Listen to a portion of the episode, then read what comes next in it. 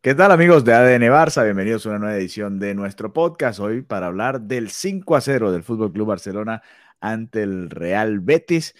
Un partido redondo para el Fútbol Club Barcelona que logra de esta manera meterle mucha presión al Real Madrid a ver si puede eh, adueñarse de la primera posición en la liga, dependiendo de lo que suceda, por supuesto, en esta jornada de domingo. Por ahora el Barça, en el momento en el que estamos grabando esto, de líder con 13 puntos después de 5 jornadas, 4 victorias, un empate, 13 goles a favor, 4 en contra. Hoy, para hablar de este partido, contamos con la presencia de Juan Carlos Villegas, a quien ustedes han encontrado, eh, escuchado anteriormente en este podcast, y le vamos a dar la bienvenida. Juan, ¿cómo estás?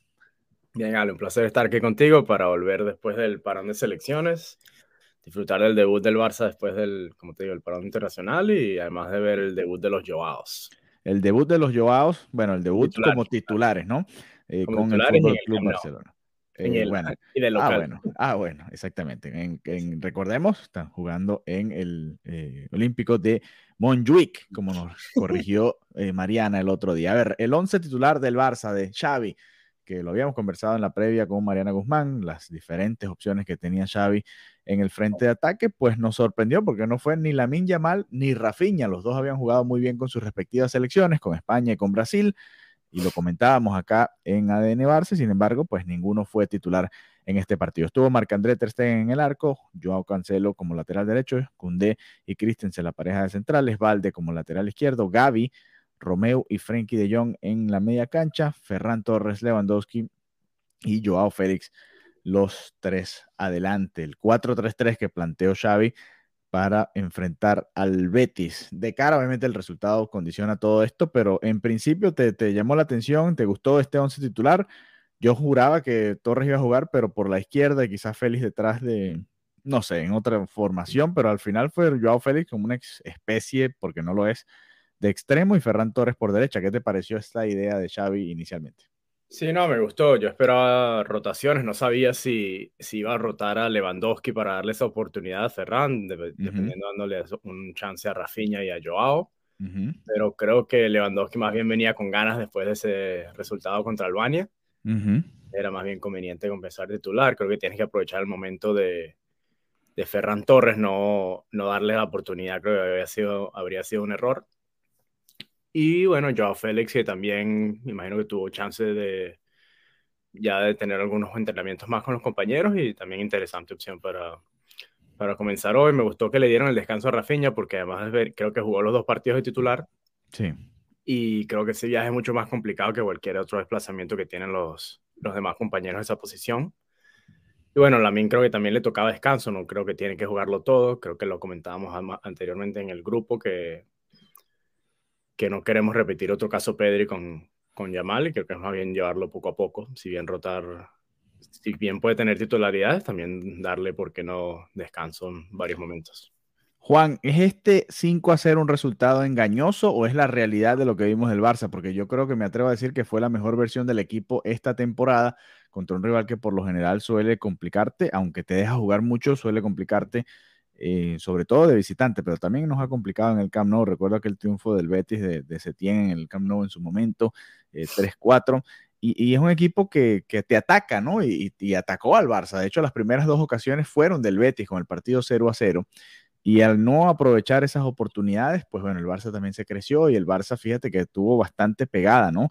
Hace cinco goles con apenas, entre comillas, nueve disparos entre los tres palos, aunque el portero del Betis termina atajando dos o tres también que, que, evitaron, ¿no? Que, la goleada fuese peor. Eh, pero la realidad también es que Marc-André Ter Stegen tuvo dos atajadas, ¿no? Una en el primer tiempo clave con el partido 2-0, eh, que evita el descuento del Betis, y después ya con el partido definido 5-0, que termina siendo una atajada hacia su derecha eh, muy bonito también. pero ¿fue la realidad? ¿Es la mejor versión del Barça hasta ahora en lo que va de temporada para ti? O sea, creo que el resultado sí y no. Este, es engañoso porque, como dices, yo creo que las tuvieron, tuvieron oportunidades muy claras, sobre todo una de William José al, en los primeros minutos que Ter Stegen se la encuentra. O sea, William José simplemente no la colocó muy bien. Entonces, creo que es un partido muy del Barça donde el, contrario siempre va a tener oportunidades porque el equipo está abierto. Este, pero también creo que lo que comentas es, es, verdad, creo que la pegada es lo más importante porque hacer cinco goles te da la oportunidad de que incluso dándole oportunidades al contrario, vas a seguir adelante. Sobre todo cuando tienes, cuando tienes esa pegada. Este, pero creo que incluso en la victoria, creo que hay que también reconocer cuáles son las cosas que se tienen que mejorar. Creo que este, este es el momento para, para buscar las cosas que no salieron tan bien y corregirlas ahora y no después de que se pierda algún partido por cualquier razón y se monte el drama que siempre montamos acá en, en Can Barça. Saludos a los amigos del grupo de ADN Barça. Ya estamos grabando por aquí, los que nos escribían. Vamos a ver quién fue exactamente para recordar eh, que nos decía, oye, ¿qué pasó con el comentario post partido? Aquí estamos, aquí lo estamos grabando. nuestro amigo Ernesto Lara. Saludos, que está en Brasil. Saludos, Ernesto. Aquí estamos grabando nuestro post partido. Simplemente, bueno, teníamos algunos compromisos que teníamos que cumplir y aquí estamos un poquito más tarde, pero lo estamos grabando. Eh, Joao Félix abrió el marcador un muy buen centro, bonito centro de Oriol Romeo, que, si hubiese, si Joao Félix marca ese gol con esa volea que, intentó, hubiese sido un golazo. Y ojo que, igual la jugada lo fue llevando hacia un, hacia un gol casi que imposible, casi sin ángulo, y terminó definiendo cruzado muy bonito. Eh, pero bueno, fue un gol y tuvo un par de atajadas, un par de ocasiones que le atajó el portero del Betis, ¿no? Se pudo haber, haber ido con más de un gol hoy Joao Félix y interesante, ¿no? Yo fui uno de los que dije que para mí no, no, no pegaba, ¿no? Con, con, este equipo y vamos a verlo también contra otro tipo de rivales que se encierre un poco más, que le cueste un poco más al Barça, porque hoy había mucho espacio y jugadores como Joao Félix van a aprovechar este tipo de espacios. Pero bueno, importante que marcó su primer gol y que fue para abrir el marcador ante el Betis. Sí, no, a mí me gustó mucho que se seguía atreviendo. Creo que hubo en una o dos ocasiones el, creo que fue Bellerín o el, o quien sea que lo estuviese ayudando por derecha, le, le adivinó el regate por, o sea, el recorte hacia adentro, y, pero aún así se, se siguió animando. Creo que los extremos y los jugadores de ataque tienen que tener la confianza de atrever a, equivocarse. y seguir intentando, seguir intentando, y al final creo que conectó muy bien con Lewandowski, con los otros, con los otros mediocampistas, y bueno, generó. Bueno, el, el segundo gol es, es, su visión, su lectura de la jugada, ¿no? Porque Christensen le da un balón y él lo iba a recibir de espalda y decide simplemente amagar y, dejarla pasar y Lewandowski termina aprovechando esa, esa, habilitación. Es una asistencia sin tocarla, ¿no? Vamos a ver si la liga la termina computando como tal. Debería ser, me recordó aquella, no sé si te acuerdas, creo que cuidado y fue contra el Betis también, de Messi que simplemente la, la, deja pasar y Griezmann termina marcando con el arco vacío y son de esas que son asistencias porque es, una, es un momento de inteligencia total del jugador pero que quizás la computadora no, no la da como asistencia, ¿no? Se la dará, no sé, a Christensen quizás, pero muy buena jugada. Y, y al Barça le cuesta mucho hacer este tipo de, de, conexión por dentro, ¿no? Casi siempre o más, o el Barça de Xavi ha buscado más hacia los costados que irse por dentro y aprovechar a Lewandowski y los carriles centrales. Y fíjate que dos partidos se han ido abriendo por ahí, ¿no? El Cádiz con aquella internada de Gundogan, el pase a Pedri, y este también, ¿no? Este 2 a 0 importante, golazo de Lewandowski que la definió muy bien, pero la jugada de, de Joao Félix es impresionante, ¿no? Sí, no, y además te quería preguntar, porque me recordó mucho una jugada que hizo Pedri, eh, perdón, que hizo Lewandowski con Pedri, que Lewandowski fue el que pivoteó, creo que fue en el Gamper contra Pumas. en, fue uno de los goles que, que ese es un tipo, uno de los tipos de jugada que extraño que el, que el Barça hiciera y creo que volver a los dos extremos te abre ese tipo de espacios por adentro porque te fija los, quizás te fija los defensores laterales más hacia afuera y te da un poquito más de espacio. Hay que ver qué hace Xavi contra equipos que se encierren, ¿no? Por ejemplo, el martes va a ser una situación de este estilo, que en la que el rival obviamente no te va a dar quizás tanto espacio como te dio el Betis, sino que se va a encerrar a tratar de, de evitar el gol a toda costa, ¿no? A ver qué hace Xavi en esa situación. Pero sí, eh, vamos a ver, vamos a ver. Ojalá, ojalá podamos ver esto, aunque obviamente aquí tiene un problema agradable Xavi, ¿no? Eh, no jugó Gundogan porque venía tocado ¿no? de su partido contra Alemania, salió golpeado tras caer mal. Eh, Pedri no está, dos jugadores que si están disponibles suponemos que van a ser titulares, pero ¿a quién sacas, no? de, este funcionamiento. Y bueno, eso ya es un problema que resolverá Xavi en su momento y que él, que él verá qué hace, ¿no? Eh, esta semana que viene, el, debut de la Champions contra el Royal Antwerp y después el, el, Barça recibe al Celta de Vigo, ¿no? Es un equipo que quizás se encierra un poquito más y a ver qué decide Xavi ahí para tratar de abrir ese cerrojo. Sí, yo creo que el, quizás el partido de Champions es un partido donde se pueda prescindir de Romeo. Puedas aprovechar tener a Frenkie como un pivote, incluso acompañado por Gundogan, Gabi, el que tú quieras y darle mucho más salida al equipo, un toque más rápido, no que Romeo no lo tenga, porque además tiene pegada y creo que hoy hizo muchísimas cosas bien, desde los quites hasta esa asistencia que comentabas a, a Joao con el balón muy bien, pero puedes quizás apostar por un 4-3-3 con Gaby, Gundogan y, y Frenkie, si Pedri no esté, creo que Pedri no va a estar listo. Sí. Así terminó el partido. Hoy sacó a Romeo, creo que en el minuto 60 por ahí, y terminó así el partido. No sé si será un, adelanto a lo que veremos el, próximo martes en la Liga de Campeones de Europa. Puede ser, ¿no? Además, porque no suponemos que Romeo no va a jugar los tres partidos consecutivos.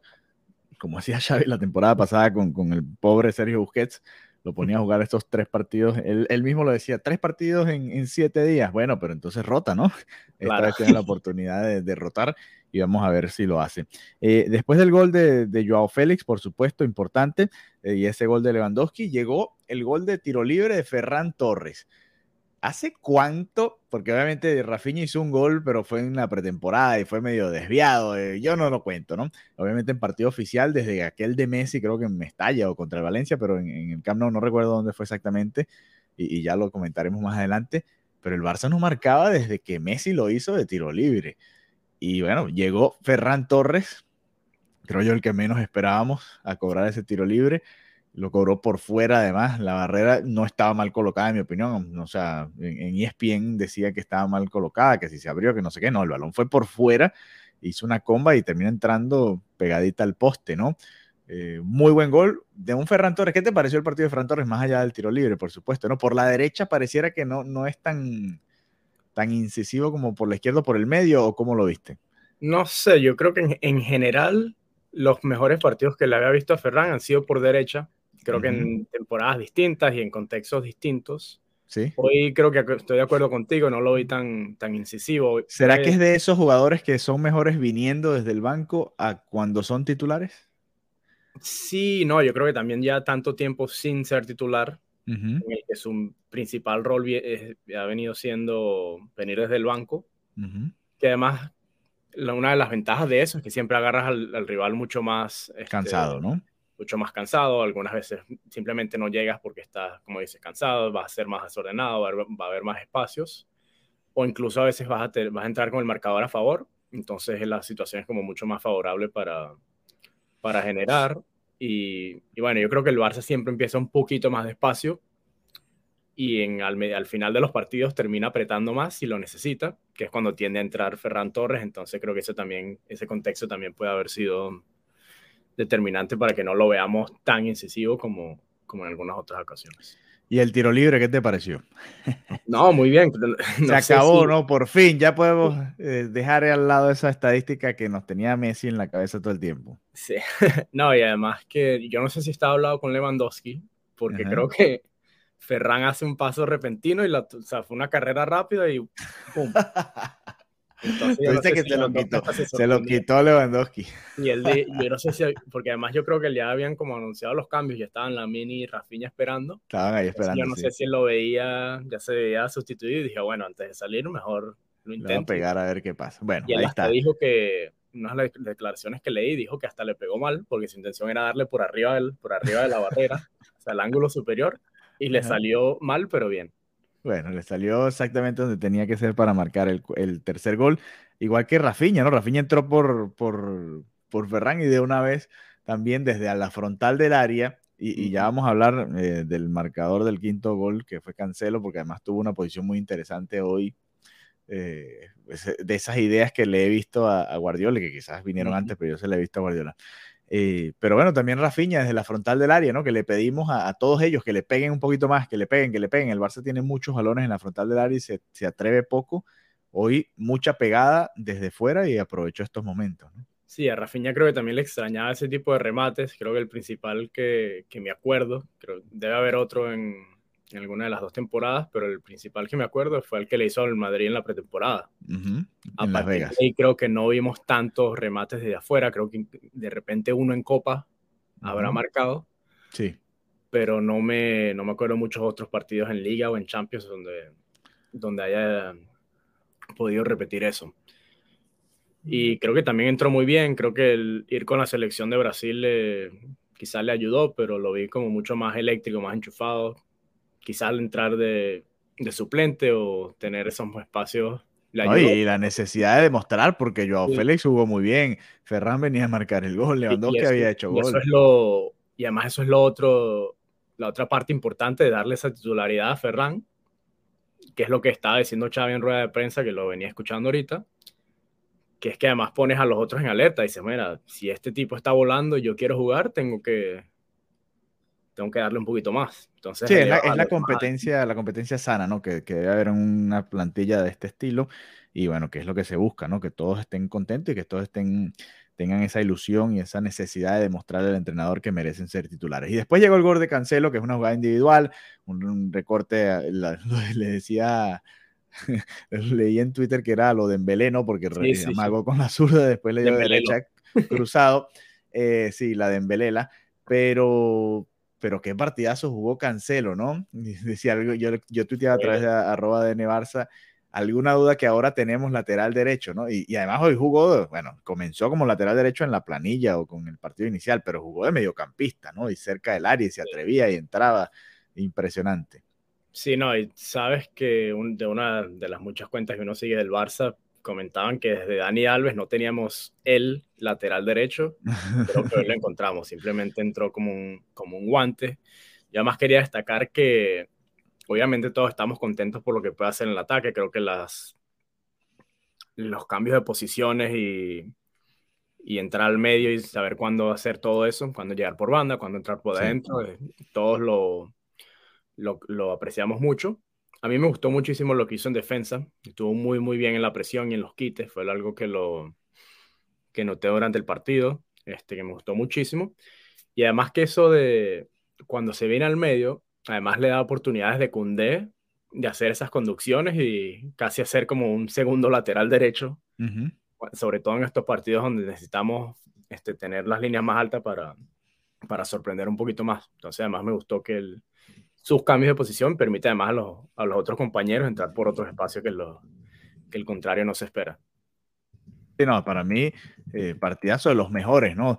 Si ese hubiese marcado quizás no el 5-0, sino los, los, primeros goles, pues le, y bueno, igual lo podemos dar uno de los mejores del partido, Joao Cancelo, y obviamente se nota la diferencia, ¿no? Cuando tienes un lateral de verdad y, y la polivalencia que tiene Cancelo, además de poder jugar con ambas piernas, de colocarse y todo lo que viene a aportar. Ese, como decía Mariana en su Twitter, hoy ese es el fichaje más importante del Barça esta temporada. Ojo, cuidado por encima de, quizás de Gundogan. Vamos a ver cómo termina la temporada, ¿no? Porque el año pasado fue Lewandowski el, el de más peso. Esta parecía que iba a ser Gundogan, pero ojo con Joao Cancelo, porque ahí es donde menos opciones, bueno, menos opciones no, ahí no había opciones realmente. Ahí no había un jugador que fuese el lateral derecho natural y del nivel del Barça, porque estuvo Cediño Des, estuvo una serie, de, bueno, el propio Bellerín que lo vimos hoy con el Betis, trató la temporada pasada y simplemente no terminó de despegar. Pues ahora hay lateral derecho y con mucha calidad. Y bueno, veremos qué tal le sigue yendo a lo largo de la temporada. Así que bueno, el Barça ganó 5 a 0, victoria mucho más cómoda de lo que preveíamos contra el Betis, uno de esos rivales que complica en la liga y como decíamos ya llegó a 13 puntos en 5 jornadas a la espera de lo que pueda suceder este domingo con el Real Madrid y ya preparándonos para vivir la Champions, la Liga de Campeones de Europa desde el próximo martes. Escucharemos el lunes a Mariana a ver qué nos cuenta de su pasantía por allá por el estadio de, en esta goleada contra el Betis y ya cómo se prepara también todo para el debut del Fútbol Club Barcelona en la Liga de Campeones de Europa esta temporada. Nuevamente abre contra un rival sencillo, bueno, a tratar de ganar y gustar y golear y ver qué rotaciones genera Xavi para ese partido. Rápidamente, Juan, ¿qué esperas? ¿Qué, qué movimientos verías o crees que veremos para ese encuentro el próximo martes en el 11 titular del Fútbol Club Barcelona? Sí, yo creo que los principales cambios van a ser Romeo, Oriol Romeo al, al banquillo y quizás comenzar con De Jong, como lo que comentabas, De Jong, Gundo y, y Gaby. Yo creo que Joao Félix puede repetir. Es que después del partido es muy complicado sacar a alguien. Yo creo que va a sacar a, a, Ferran Torres para ayudarte un poquito, porque... no sé, yo hasta... Sí, es que yo a Ferran incluso lo pondría con Rafinha y Lewandowski, porque es que ese momento, cuando un jugador está así, sobre todo Ferran, bueno, eh, para quedártelo o para venderlo, yo creo que tienes que aprovechar el momento y dejar que. Sí, Xavi puede usar, tú decías, eh, tú decías que podía usar a De Jong, ¿no? Puede usar a De Jong Gundogan y Joao Félix, por ejemplo, descansar a Gaby. Podrías hacer un 4-2-3-1. Sí. Hay... Joao Félix por el medio, inventar, inventar de repente con Ferran por izquierda, Rafinha por derecha. Y Lewandowski. Sí, recuerden que cuando los equipos vienen a encerrarse en, en Barcelona, a Xavi le gusta mucho el 3-4-3 también, ¿no? Así que no les extrañe que se vaya un poquito por ahí, con obviamente Cancelo bastante adelantado. Y, vamos a ver qué inventa Xavi para este partido, ¿no? Pero si vuelve a jugar el 4-3-3, eh, que es lo que creo que creemos que va a ser, cuidado y nos sorprende, pues esas son las opciones, ¿no? O el 4-2-3-1, como decía una, Una última cosa que se me olvidó comentarte, y es que el Marcos Alonso que entró hoy me recordó muchísimo más ofensivamente a lo que él era en el Chelsea que yo creo que el año pasado no nos pudo demostrar todo lo que tenía, y no, pero no jugó tan bien como, como lo puede hacer y hoy nos dio una muestra de, la, de los recursos ofensivos que nos puede dar en la temporada. Ojalá, ojalá porque hace falta un recambio ahí para Valde, ¿no? Hoy, hoy le hizo un centro muy bueno a, a, Gundogan, que Gundogan no sé por qué trató de definir con la zurda cuando la derecha parecía la pierna más cómoda y por poco marca igual pero fue un muy buen centro de, Marcos Alonso, ¿no? La puso exactamente donde tenía que hacerlo y bueno, lamentablemente Gundogan no pudo definirlo, pero, pero bueno, se abre esa puerta, ¿no? Porque la verdad es que yo lo que he visto hasta ahora de Marcos Alonso es que ya es prácticamente un lateral reconvertido en central, ¿no? Porque no le da la velocidad. Lo vimos el año pasado, ahorita que vi, tú comentabas en el grupo de WhatsApp que, que vayan y vean el, el especial del Barça en Amazon Prime estaba viendo el partido contra el Manchester United y le pasaban como unas balas, ¿no? Rashford y, y, todos estos jugadores del, del, Manchester, Anthony. Fue un sufrimiento realmente ver al pobre Marcos Alonso en esa serie eh, de partidos, ese par de partidos. Y bueno, vamos a ver si, si puede estar al nivel esta temporada también en los partidos que le toquen, ¿no? Sabemos que obviamente Alejandro Valde va a ser el titular en esa posición. Así que bueno. Eh, gracias por habernos acompañado en este comentario post partido. El Barça con su victoria 5 a 0 ante el Real Betis. Nosotros volveremos este próximo lunes con Mariana Guzmán nuevamente en otro episodio de ADN Barça Podcast. Un abrazo y hasta la próxima. Chao Juan, hasta la próxima. Hasta la próxima. Bye bye.